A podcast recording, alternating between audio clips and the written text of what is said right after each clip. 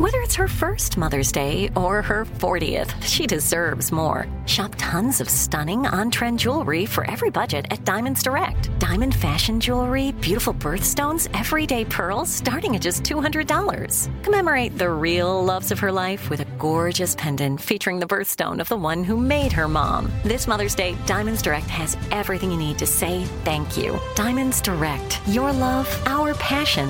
Online at diamondsdirect.com. The Therapy for Black Girls podcast is your space to explore mental health, personal development, and all of the small decisions we can make to become the best possible versions of ourselves.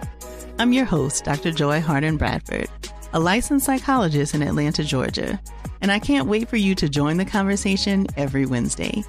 Listen to the Therapy for Black Girls podcast on the iHeartRadio app, Apple Podcasts, or wherever you get your podcasts. Take good care, and we'll see you there. Hi there, I'm Bob Pittman, Chairman and CEO of iHeartMedia. Welcome to Math and Magic Stories from the Frontiers of Marketing. This week I'm talking to acclaimed musician and entrepreneur, Pitbull. I think that education is the real revolution because, as much as we speak about all the problems that there is in society and the world today, my mother's always told me, son, don't worry, the world's always been coming to an end. Don't let it scare you out of living. Listen to Math and Magic on our very own iHeartRadio app, Apple Podcast, or wherever you get your podcast.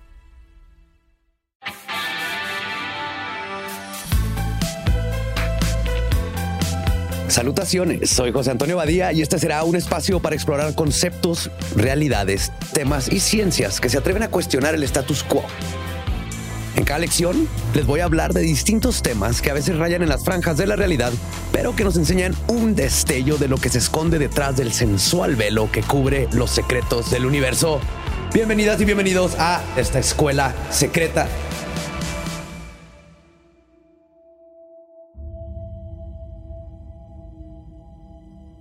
Hace algunos años se estrenó una nueva versión de Sabrina, la bruja adolescente. En ella no existía un gato que hacía chistes increíbles y Sabrina no lanzaba hechizos para quitarle el acné a sus amigos. En esta versión, la brujita pertenecía a una escuela de magia que rendía culto al Señor Oscuro, mejor conocido como Satanás. En cada episodio, escuchábamos a los personajes decir Hail Satan con normalidad. Uno pensaría que esta Sabrina provocó un gran alboroto en grupos conservadores. Lo curioso es que a quienes ofendió fue a los fieles del satanismo. El templo satánico de Estados Unidos presentó una demanda por 50 millones de dólares contra Netflix y Warner Brothers. El motivo era que en algunos episodios de Sabrina aparecía una estatua de Baphomet, una deidad con cabeza de cabra, cuya imagen estaba registrada ante derechos de autor por el templo satánico. Lucian Graves, cofundador de la iglesia, aseguró que los creadores de la serie nunca se acercaron a ellos para pedir permiso de usarla. Además, alzó la voz en contra de la representación que el show hacía del culto satánico. Graves declaró, y cito, Ver cómo el icono central de uno es asociado con sacrificios humanos en una secta patriarcal y malvada, como la de la serie de una percepción falsamente asociada con el satanismo, el templo satánico habría negado su uso a los creadores. Le debemos a aquellos que se identifican con nosotros no permitir que esta imagen, y por extensión ellos mismos, sean representados de esta manera. Al final, Netflix y el templo satánico llegaron a un acuerdo confidencial y el problema terminó ahí. Las declaraciones de Graves en contra de la serie nos hace preguntarnos ¿Qué imágenes se nos vienen a la mente cuando pensamos en el satanismo? La realidad es que muchos lo asociamos con sacrificios humanos, rituales sangrientos y posesiones demoníacas. Por lo menos sé que ustedes que escuchan Escuela Secreta ya no. Pero la mayoría de estas ideas vienen de lo que hemos aprendido del cine y la televisión. Pero ¿qué tan ciertas son? Y es que resulta fácil dejarse llevar por los prejuicios. Y desde el verbo satanizar, que significa atribuir a algo o a alguien un carácter perverso o malvado, podemos ver muchos de estos prejuicios. Pero ¿qué pasa con el satanismo? ¿Su mala reputación está justificada? ¿O estamos satanizando al satanismo?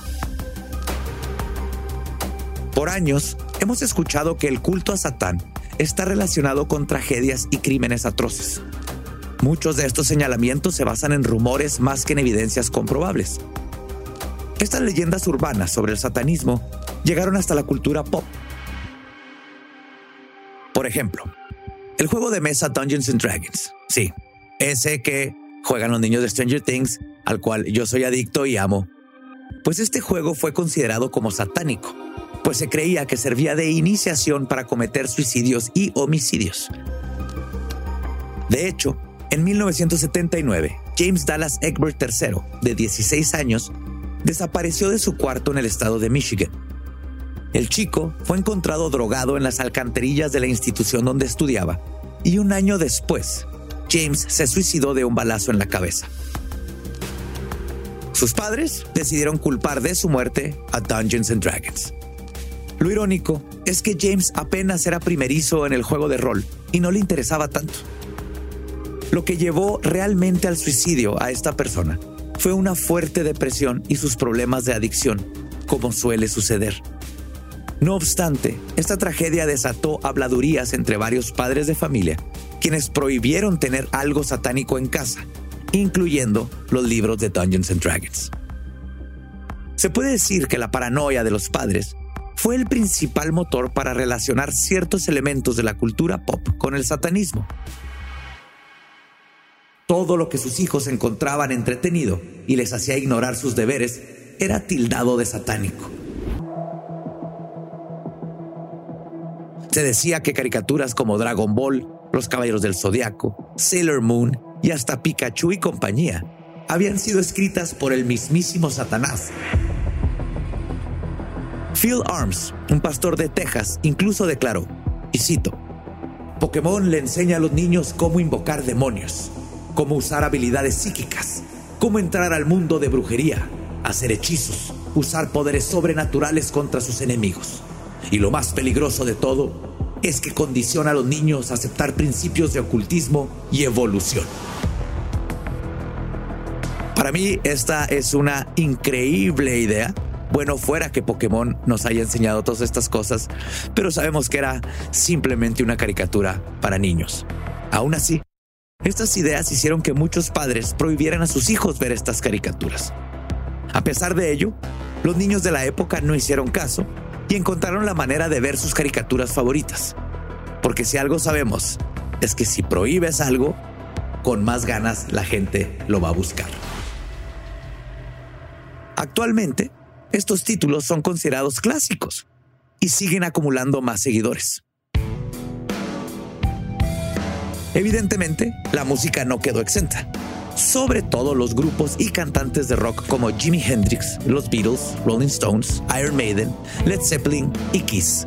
De estos últimos, se decía que su vestimenta y maquillaje extravagantes eran una alusión a demonios y que incluso su nombre era un acrónimo para Knights in Satan's Service, que se traduce como caballeros al servicio de Satán, lo cual es incorrecto. En Estados Unidos, los padres de familia sí, ellos otra vez, contaban que cuando quemaban algunos de los discos de estas bandas, escuchaban gritos y que además salían espíritus del humo. En México tuvimos algo similar con la cantante Gloria Trevi. Todos conocemos la historia del clan Trevi Andrade y la incuestionable acusación de trata de menores. Y cuando ellos eran los villanos favoritos de la sociedad mexicana, los medios los acusaron de satanistas ya que aseguraban que al poner en reversa algunas de las canciones de Trevi, podías escuchar supuestos mensajes subliminales que decían, debes obedecer.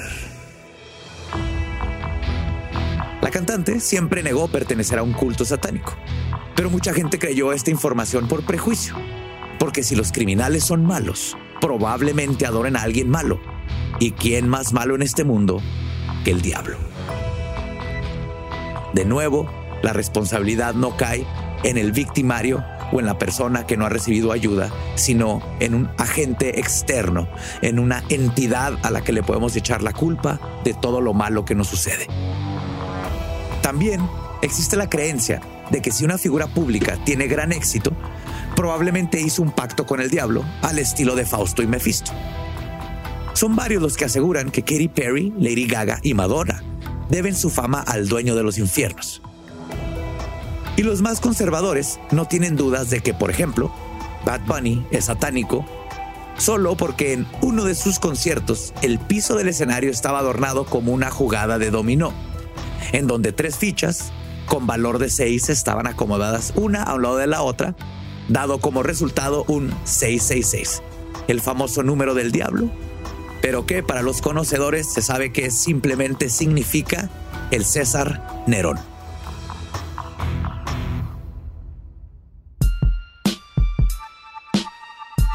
Otros famosos prefieren jugar con los rumores.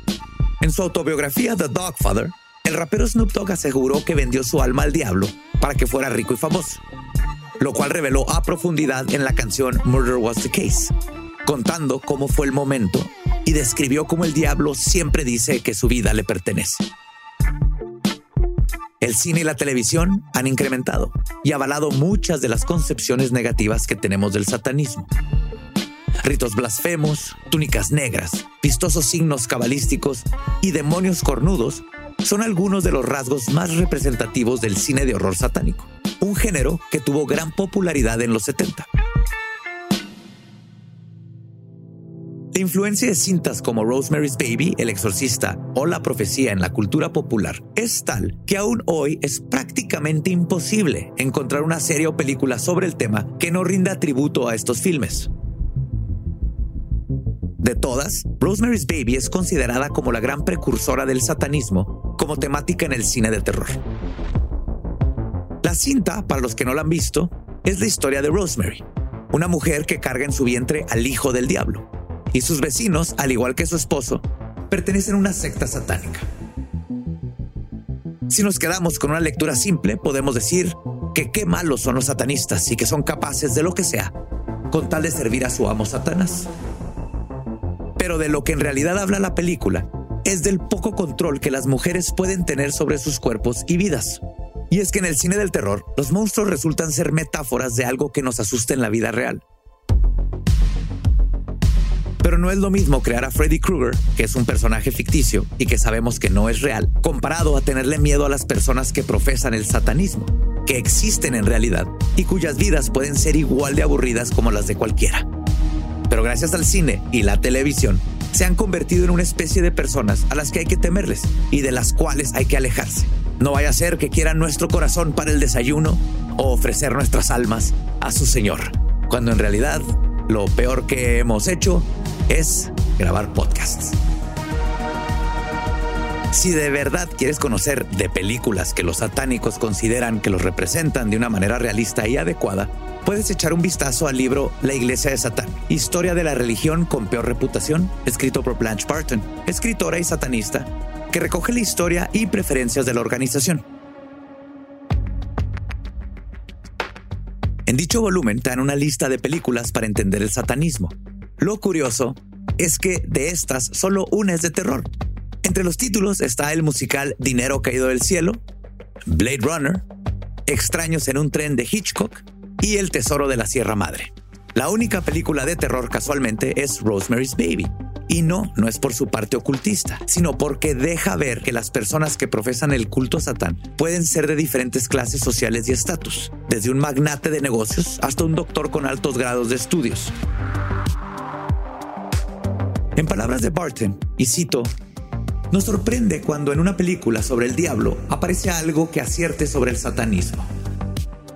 Según la escritora, el objetivo de la iglesia de Satán no es beber sangre de vírgenes mientras entonan cantos a Belcebú, sino reivindicar la individualidad y la voluntad humana por encima del conformismo dócil que el cristianismo había propugnado durante milenios. Estaba más cercano a la filosofía de Nietzsche, de hecho, que al fanatismo de The Omen o de la nueva Sabrina. La relación entre la cultura pop y el satanismo más allá de habernos dado buenos sustos, temas de conversación y excusas para hacer enojar a nuestros padres, siempre nos ha recordado la diferencia entre la realidad y la ficción.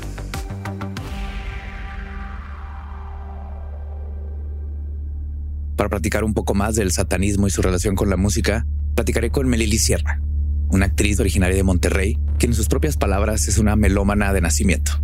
Ella creció escuchando desde Queen a Pink Floyd hasta el goth industrial y metal, géneros que históricamente han sido asociados al ocultismo y que despertaron en ella el interés de investigar a profundidad acerca de estas temáticas. Así que vamos a platicar con Melili.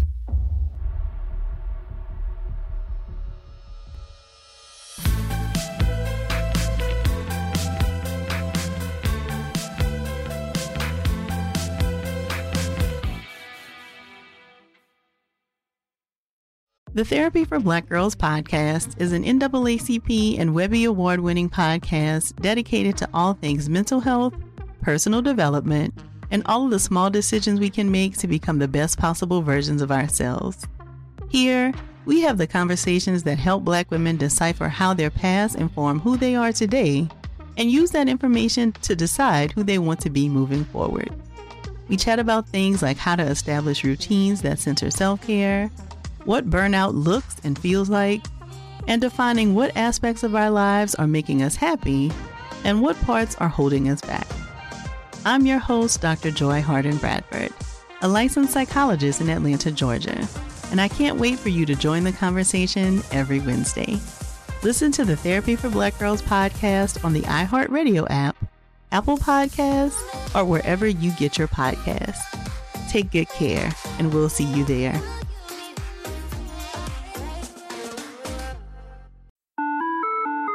Hi there, I'm Bob Pittman, Chairman and CEO of iHeartMedia. Welcome to Math and Magic Stories from the Frontiers of Marketing. This week I'm talking to acclaimed musician and entrepreneur, Mr. Worldwide himself, Pitbull. A lot of artists in general, people that are very creative, sometimes tend to overthink. That's one of my number one rules. Don't ever overthink. You can think ahead, but don't overthink. And what I mean by that is when they start to write a record, they're like, oh, that's not the line oh, that's not this, oh, it's not that. And everybody has a creative process. I'm not knocking it. For me, I just let it flow. In these exciting times, we're looking to the math, the strategy and analytics, and the magic, the creative spark, more than ever. Listen to Math and Magic on our very own iHeartRadio app, Apple Podcast, or wherever you get your podcast. Hi, listener. I'm Carol Fisher, the host of The Girlfriends, Our Lost Sister. I'm so excited for you to hear the brand new season where we're uncovering a 35 year old mystery. But for those of you who didn't hear season one or just want to listen to it again, you can now get access to all episodes of that first season of The Girlfriends 100% ad free through the iHeart True Crime Plus subscription, which is available exclusively on Apple Podcasts. You'll also get access to every single episode of The Girlfriends, Our Lost Sister, ad free and one week early, only available to iHeart True Crime Plus subscribers. So, what are you waiting for? Head to Apple Podcasts, search for iHeart True Crime Plus, and subscribe today.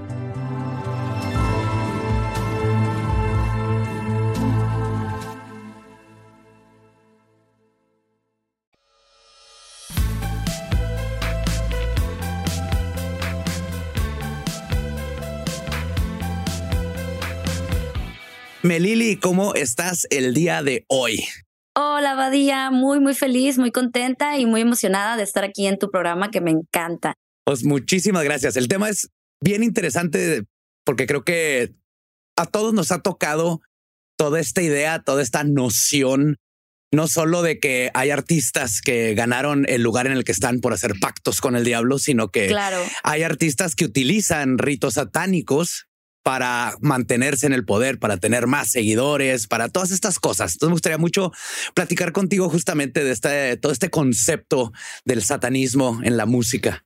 Sí, es, es una cosa súper interesante, la verdad. Eh, haciendo así como investigación, esto viene desde hace mucho, mucho, casi casi de que desde que existe la música y desde que existen los ritos a ciertos dioses, existe una, pues como entrelazamiento, ¿no? Ahí de que, ay, esto para qué está funcionando.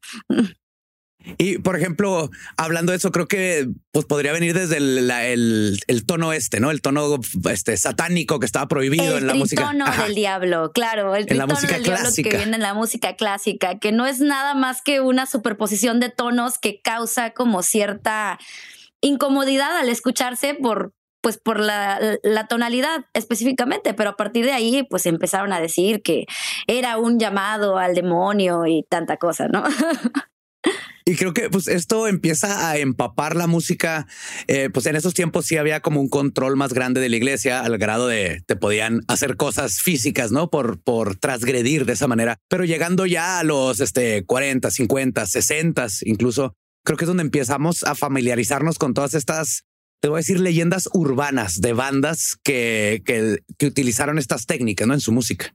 Exactamente. Y es algo bien interesante porque de, de, verdad, o sea, porque sí hay algunos artistas que practican el satanismo como tal y hablan de ello porque realmente creen en ello y hay otros tantísimos, muchos más, que simplemente lo utilizaron como una especie de estrategia de marketing, ¿no? Que es como, ay, llama la atención decir que tengo un pacto con el diablo y que mi música habla de, de demonios y de cosas satánicas, entonces esto causa controversia y la controversia vende discos. Entonces, pero sí hay personas que realmente lo practican, o sea, y que realmente creen en ello y realmente su música habla de ello porque es una manera como de expresar su fe. Este, oye, Melili, una pregunta. Aquí en Escuela Secreta ya hemos hablado de la diferencia entre el satanismo racional y el satanismo que yo le llamo el Villamelón, ¿no? Que son católicos que nomás están del otro bando. Estas bandas que tú mencionas que, que sí utilizan el satanismo, ¿en cuál satanismo caen ellos o ellas? Hay en ambos, fíjate. Hay unos que son, o sea, abiertamente este, se han profesado como de parte de la iglesia satánica, como por ejemplo King Diamond. Él, o sea, él es abiertamente satánico, siempre ha hablado de ello en sus conciertos, en su música, en su todo. Em, pues, por ejemplo, te digo, hay, hay varios, incluso antes había un, un, un, un cantante de los 60 jazz, Sammy Davis Jr., que él era amigazo íntimo de Anton LaVey. Este, y ahorita uno que me fascina es una banda que se llama Twin Temples. No sé si los conozcas. Ah, obviamente. De hecho, estamos tratando de hacer algo con ellos. Abiertamente satánicos, o sea, me fascinan. Pero hay otros tantos. Por ejemplo, hace poco eh, estuve viendo algunas entrevistas en las cuales decían que todos, absolutamente todos, los que formaban parte de este de la black metal noruego, este del Inner Circle, nadie realmente creía en el satanismo este eh, católico, pues, ¿no? Teísta o, ajá, Nadie, todos ellos querían, este, simplemente es como, ah, bueno, ¿qué es ser anticristiano? Pues vamos al, nosotros le vamos al diablo. Entonces era, era eso principalmente, o sea, realmente nadie, incluso le, le tiraban muchísimo a Anton LaVey y le tenían desprecio. Era así como que no, este, este satanismo es como muy, como le llamaban, como muy humanista, porque pues realmente pues como lo has dicho y tú sabes de esto, ¿no? Es como que, bueno, claro. realmente las normas son para ser una buena persona. no, no tienes por qué lastimar a nadie. Y ellos, ¿qué es lo que Exacto. Pues? ellos querían justamente, ¿no? Transgredir ya de una forma más física, que, que, se notara que estaban transgrediendo con violencia. Exactamente, es como con violencia y con sangre y con sacrificios. Y... que va en contra, ¿no? De todos los tenets de, de la iglesia y el templo satánico. Exactamente. Y por ejemplo, hay unos más sutiles, ¿no? Yo he escuchado de Led Zeppelin que no eran tanto satánicos, pero sí eran muy esotéricos. El, este, pues Page estaba pegadísimo a Crowley. Ajá, estaba súper pegada con Crowley y de hecho, pues hay, hay muchos otros tantos, ¿no? O sea, digo, pues también cuántas leyendas no existen de que, por ejemplo, de que en Hotel California, ¿no? Que dicen que el que sale ahí en la portada también, también es él. Sí, hasta los virus les tocó ahí la embarrada con, con todos estos mensajes este, en reversa. Realmente cuántos artistas eh, también les dijeron de que no, es que todos estos que tienen sus mensajes eh, backwards y pues realmente unos sí eran, otros no eran y pues bueno. Eh, pero muchos están asociados como a la temática, nada más porque pues parecía como que era una buena idea hablar acerca de esto porque llamaba la atención. Por ejemplo, los de Slayer, eh, el vocalista, él dice, yo soy católico, pero God Hero Soul, que es uno de sus discos, es un título increíble para un disco, ¿no? Es como llama muchísimo la atención, pero yo soy católico, o sea, es como, bueno. claro, ahí separas el artista de su arte, ¿no? Exactamente. Muy como Alice Cooper, que él fue su manager que le dijo, tú síguete haciendo el satánico raro. Si dicen que eres satánico, tú dale, ¿no?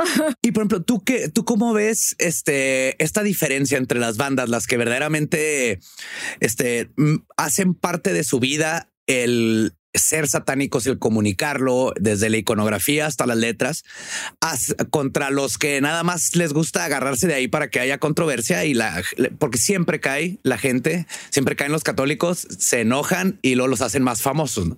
¿Tú cómo los compararías estos grupos? ¿Crees que es antiético, por ejemplo, el, usar una filosofía de vida nomás para el dinero o es parte de la música? Definitivamente sí es como, pues un tanto mm, cuestionable, ¿no? Que te cuelgues como de algo que tú no profesas y realmente no crees, nada más porque piensas que llame la atención. Pero pues a final de cuentas es una estrategia, como dije hace rato, como de marketing. Entonces, si te das cuenta de que esto te funciona y a final de cuentas es un trabajo y quieres pues quieres ganar dinero de ello, eh, pues creo que es válido a final de cuentas. Como marques una diferencia y digas de que, bueno, esto es lo que creo y esto, esto, de esto se trata mi arte, pero a final de día, pues no es lo que yo pienso, no es lo que yo realmente creo, no es lo que yo hago en mi vida, ¿no? Que creo que es lo que, lo que ha causado tanta, tanta controversia con muchas otras personas. Por ejemplo, pues, por ejemplo, Manson, que él, que él se ha dicho, o sea, soy abiertamente, este, si soy, si practico eh, la, la religión satanista, pero y me gusta la música y hago lo que esto, pero tan, las cosas con las crímenes con los que me han asociado, pues no es algo que yo haya profesado. Claro. O sea, no es algo a lo que yo haya incitado a la juventud, que me están diciendo que yo, que por mi culpa, que un muchacho asesinó a una chica porque estaba escuchando mi disco, ¿no?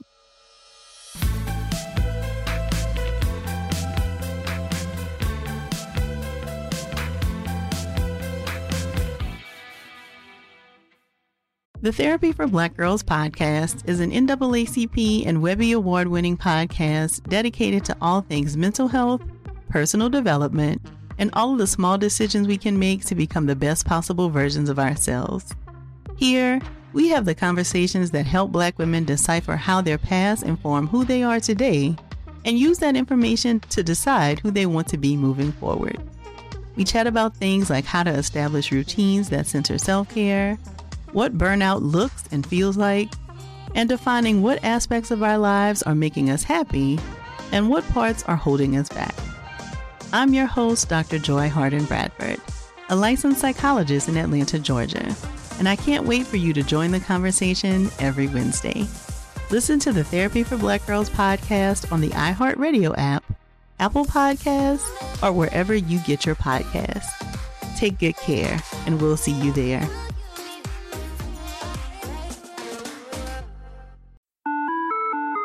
Hi there, I'm Bob Pittman, Chairman and CEO of iHeartMedia. Welcome to Math and Magic Stories from the Frontiers of Marketing.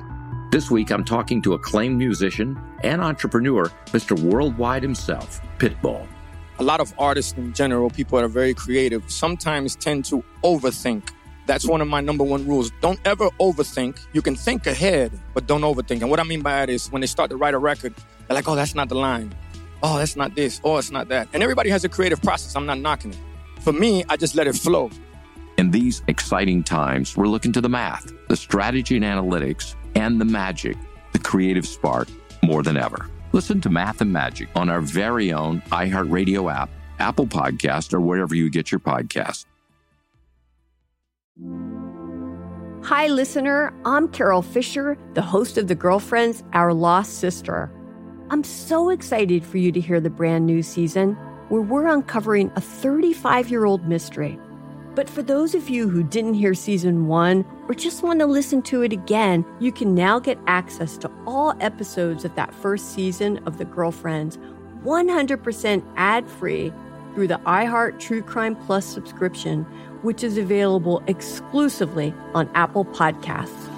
You'll also get access to every single episode of The Girlfriends, Our Lost Sister, ad free and one week early, only available to iHeart True Crime Plus subscribers. So, what are you waiting for? Head to Apple Podcasts, search for iHeart True Crime Plus, and subscribe today.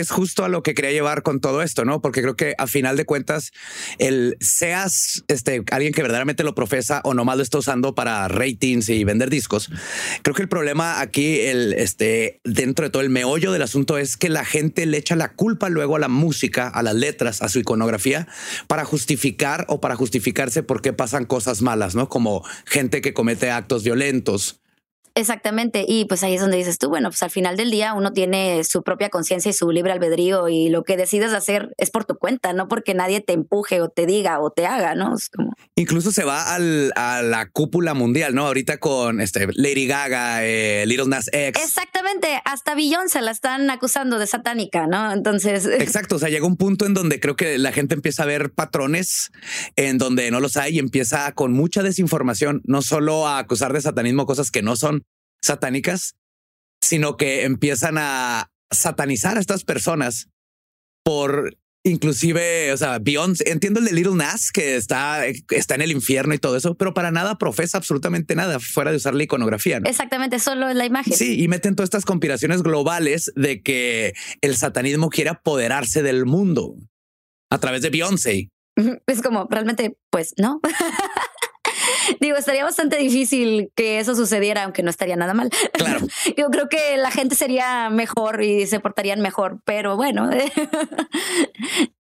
simplemente tienen mala fama. Y por ejemplo, hablando de estos grupos modernos, porque tenemos esta idea de que es Zeppelin y los Beatles y Black Sabbath. Y el black metal, ¿no? Ajá, y el black metal que ya me acabas de platicar que por lo general nada que ver. De hecho, creo que están más, más metidos en su propia mitología noruega. Exactamente. Pero en estos tiempos, ¿qué otras, qué otras bandas, por ejemplo, vivimos ahorita que, que, que están este, como tachadas con el sello del satanismo? ¿Hay alguna? o algunas? Hay un género completamente eh, que yo, la verdad, nunca lo había escuchado porque pues no es la música que yo escucho, pero hay un género de hip hop que se llama horrorcore, que realmente también tienen esta temática todas hablan de ocultismo, de satanismo, de eh, eh, cosas así, espíritus, y está bien padre. Y son, son bandas que estuvieron más activas hacia los años 90, pero por ejemplo, ahorita siguen, siguen existiendo. Y y ahorita, pues obviamente sabemos que fuera del, del, black metal y del rock pesado, eh, que por ejemplo también a Katy Perry ahorita también la tienen súper tachada porque supuestamente utilizó una iconografía egipcia que habla de los demonios y que no sé qué tanta cosa y así de que pues realmente eso es querer verle algo a, a todo, ¿no? O sea.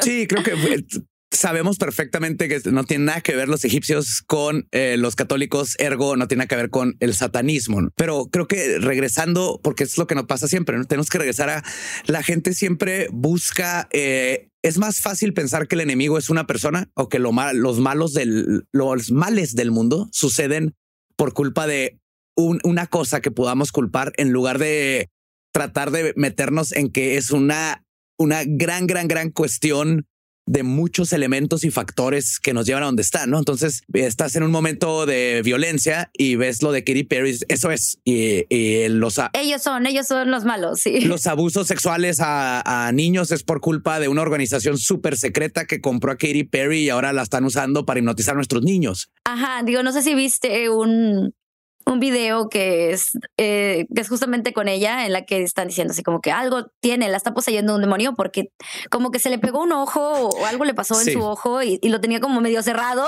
Entonces, así que mira, mira, es una falla, está entrando un demonio en su cuerpo. Así como que, como Me toca que me pregunten mucho de todas esas cosas y me tocó ese. Y a mí me llegó a pasar una vez, cuando estás muy cansado y todo, de repente el párpado como que Así como cuando te da un calambre en el brazo, te da un calambre en el párpado. No tiene nada de. Sí, no, yo, yo, lo que pienso es que probablemente le pusieron mucho pegamento a sus pestañas. Y entonces, como, bueno. Pero sí, o sea, digo, que del ahorita, digo, obviamente Lady Gaga es así como que la satánica de satánicas. Pero sí, te decía, hay, este género de que se llama horrorcore. Eh, hay una banda que se llama Three Six Mafia, justamente, que también habla así como de este tipo de cosas. Eh, hay unos que se llaman Talks and Harmony, también. Que, la verdad su música está muy padre y hablaban así de cosas muy sombrías y muy ocultas, según la gente. Melanie, por ejemplo, que eres fanática de esta música y te encanta todo, todo esto. Para la ¿Tú qué sacas de esta música? ¿Para ti lo que te gusta es que hablen de Satanás y de estas cosas? ¿O dónde está esa, esa magia musical o esa, esa parte que a ti te llena de escuchar este tipo de bandas? A mí me llena mucho lo que hay detrás de ello. Por ejemplo, o sea, cuando yo leí acerca de, de Black Sabbath, eh, que fue como que su intención cuando empezaron a hacer esta música era porque querían que la gente se asustara. O sea, es como que yo quiero hacer música que se parezca a la que sale en las películas de terror, porque la gente está haciendo filas enormes para ver El Exorcista, ¿no?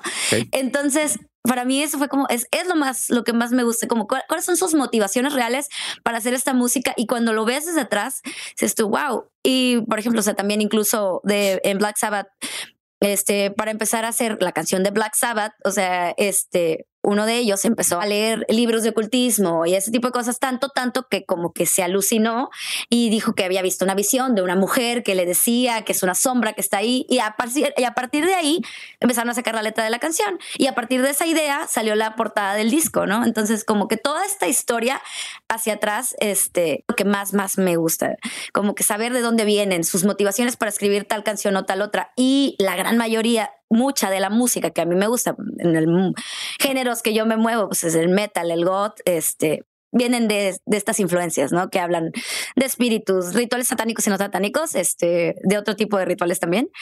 Casi siempre vienen con, como con algo atrás. Y eso es lo que a mí me gusta y es lo que más me llama. Pues por lo que me dices, tiene mucho que ver con lo que hice en mi maestría, ¿no? De eh, usar eh, lo esotérico y el ocultismo como el proceso creativo. Y creo que la Exactamente. Muchas de las bandas hablan acerca de eso, ¿no? De que un día estaba este, en una meditación súper profunda y tuve una visión y dije, tengo que escribir esto aquí, ¿no? Entonces hay, hay muchas artistas que dicen, tú, yo estaba, estaba leyendo o estaba, este, estaba, eh, muchos han hablado acerca de eso, de, de que están en, en, meditación profunda o en, como lo has llamado tú varias veces, en un estado de gnosis, y escuchan algo o ven algo o se les ocurre algo y a partir de ahí entra viene la chispa que les hace crear una canción sota, ¿no? Entonces, o se les o escuchan un riff de guitarra increíble que, que de ahí nace algo, ¿no? Entonces, de cierta manera, sí hay cierta magia dentro de, de estas canciones, no en el sentido satánico, sino en el sentido ritualístico, de que a través del ritual llegan a su musa o a su inspiración, que luego plasman, es como que eso se puede compartir, ¿no? Al tú escucharlo viene esa, esa magia, ese ritual viene ya pegado intrínsecamente a esta, a esta forma de hacer arte. Exactamente. Y sí, sí está súper, súper interesante leer acerca de todo esto. Bueno, a mí me, gusta mucho. Digo, yo no hago, no soy músico, pero me encanta saber acerca de esto. Pero creo que justo, ¿no? Es donde nos une la música porque es tan universal que igual que digo, pues no la hago, pero la escucho. Sí, igual que la esotérica, ¿no? Creo que también hay algo muy primitivo que nos llama la atención a absolutamente todos sobre lo paranatural, lo esotérico, el ocultismo. A unos les da miedo, pero el ahí está la curiosidad. Y creo que estas bandas justo saben navegar perfectamente esa línea entre la curiosidad y el conocimiento y cómo plasmarlo en letra, iconografía y en su físico, ¿no? Para transmitir este tipo de, de ideas a unas nuevas generaciones. Exactamente. Y pues al final de cuentas, pues la música lo que tiene es que, como dices, es universal y también es atemporal, porque al final del día, pues no importa si estás escuchando una canción ahorita que salió en 1950, si tienes la oportunidad de que te siga transmitiendo la misma idea que el artista tenía cuando la escribió, cuando la compuso. Y pues, antes de concluir, ¿tú crees que esto continúe? ¿Crees que va a seguir habiendo estos pánicos cada vez que alguien salga, que haya un nuevo Black Sabbath, un nuevo Marilyn Manson, un nuevo Ghost, una nueva Beyoncé y que sacó ahí una iconografía? ¿O, crees que las nuevas generaciones poco a poco van viendo ya esto de una forma más natural, como el performance, como el arte que es? Yo quiero pensar que sí, ¿eh? porque como lo mismo que has mencionado acerca de, de Little Nas y de todos estos eh, artistas que no están dentro de los géneros que normalmente se asocian a esta clase de cosas, lo que te digo, el metal, el rock, ya lo ven más mm, como más normal y ahorita, por ejemplo, mucha gente está muy metida en series como American Horror Story, ¿no? Que es como de miedo y de terror y de cosas así. Entonces, siento que ahorita no está tan fuerte esa clase de pánico porque como que ya hay más información. Pero al final de cuentas, digo, siempre va a haber alguien que va a decir, no, no, no, eso es del diablo, ¿no? Porque final de cuentas la religión católica pues es la que nos sigue sigue dominando a la gran mayoría de la población. Y es las cosas que te enseñan ahí.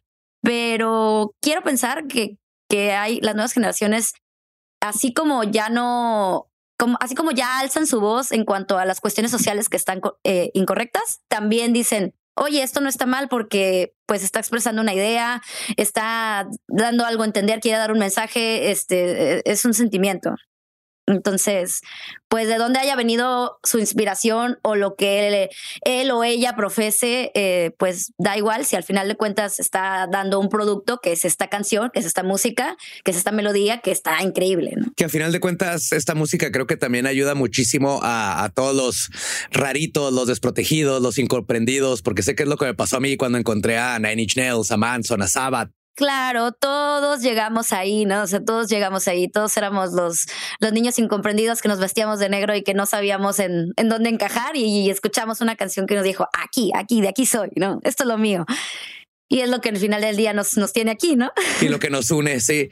Oye, Melili, ya pues nomás para, para terminar, eh, ¿podría recomendar un par de bandas para la gente que jamás se ha metido a, a alguna de estas? Así, recomiéndame dos bandas súper satánicas que tú digas, escuchen estas canciones, son satánicas. Ok, mira, digo, yo siempre, siempre voy a, recomendar a King Diamond y Merciful Fate porque lo amo, es así de que mi hit mayor, digo, pero estos chicos de Twin Temple me tienen así de wow, no lo puedo creer. O sea, eh, dijo que era como si Amy Winehouse estuviera cantando canciones de, del demonio, ¿no? Y es como, pues sí, es como ese vibe, porque es un swing muy bailable. Ellos lo llaman Satanic Doo, ¿no? súper bailable, súper padrísimo.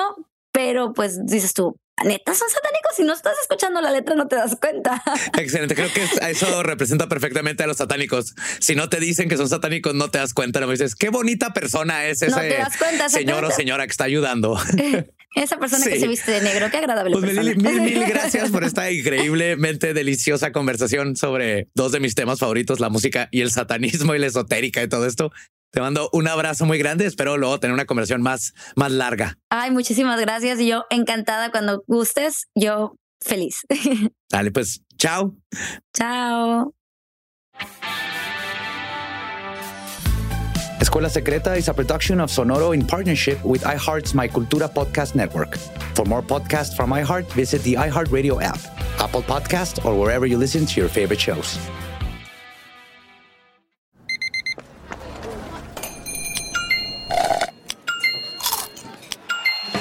With your Amex card, entertainment benefits like special ticket access and pre-sales to select campus events while supplies last, make every tap music to your ears.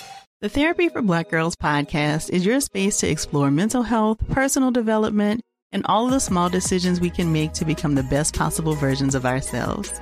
I'm your host, Dr. Joy Harden Bradford, a licensed psychologist in Atlanta, Georgia, and I can't wait for you to join the conversation every Wednesday.